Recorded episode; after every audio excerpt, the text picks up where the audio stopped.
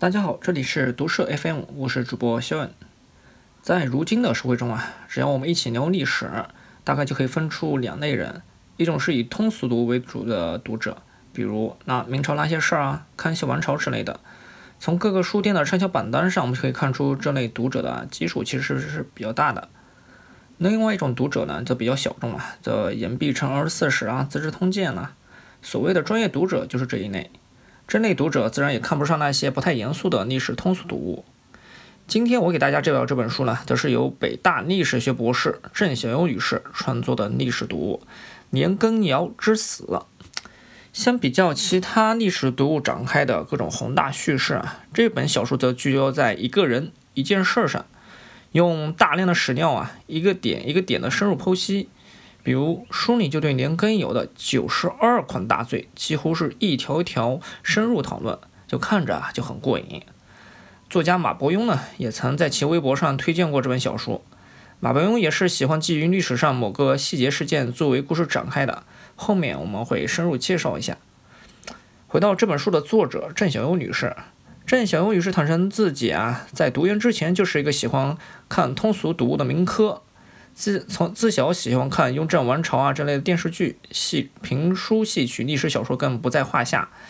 呃，之后呢，也是跟我们一样，喜欢在网上跟人讨论呀。后来读北大的时候，他克制了自己的民科趣味，强迫自己变得更专、更加专业一些，终于呢拿到了自己的历史学博士学位。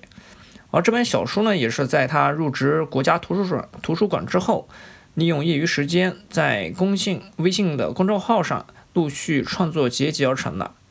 说起年羹尧呢，很多听众应该并不陌生。只要是讲雍正啊，看那个乾隆啊电视剧，可能都会提到年羹尧。尤其是前几年比较大火的电视剧《甄嬛传》，剧中的莲妃啊，更是借借着他哥哥年羹尧年大将军的威名，在后宫恃宠而骄。所以在很多观众的心里啊，也形成了一些城市化的形象，比如武艺高啊、功劳大呀、个性张扬跋扈啊等。但是他七四十七岁的生命里啊，却历经了大起大落、大喜大悲、大功大罪，却是让人颇为感慨的。所以他并不简是一个简单的脸谱化的人物。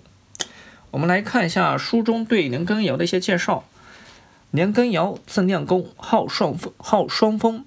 其名和字都是出自《尚书》，其中啊，尧是字辈，根取自调羹之意，比喻宰相治理国家。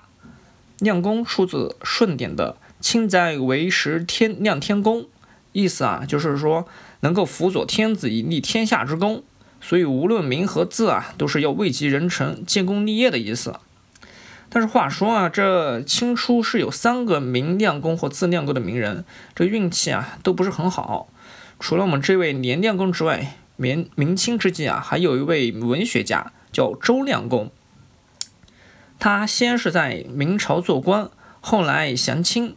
顺治和康熙年间呀，先后三次因为贪污、滥杀等罪名论死，勉强保住了性命。乾隆年间又被编入了二臣传。第二个亮公呢，则是康熙和雍正年间的江苏武进人钱明士。字亮公，当时啊号为江左十五子之一，在康熙的癸未年高中探花，受翰林院编修，累官侍讲。这个钱明士啊，与万思同共修明史。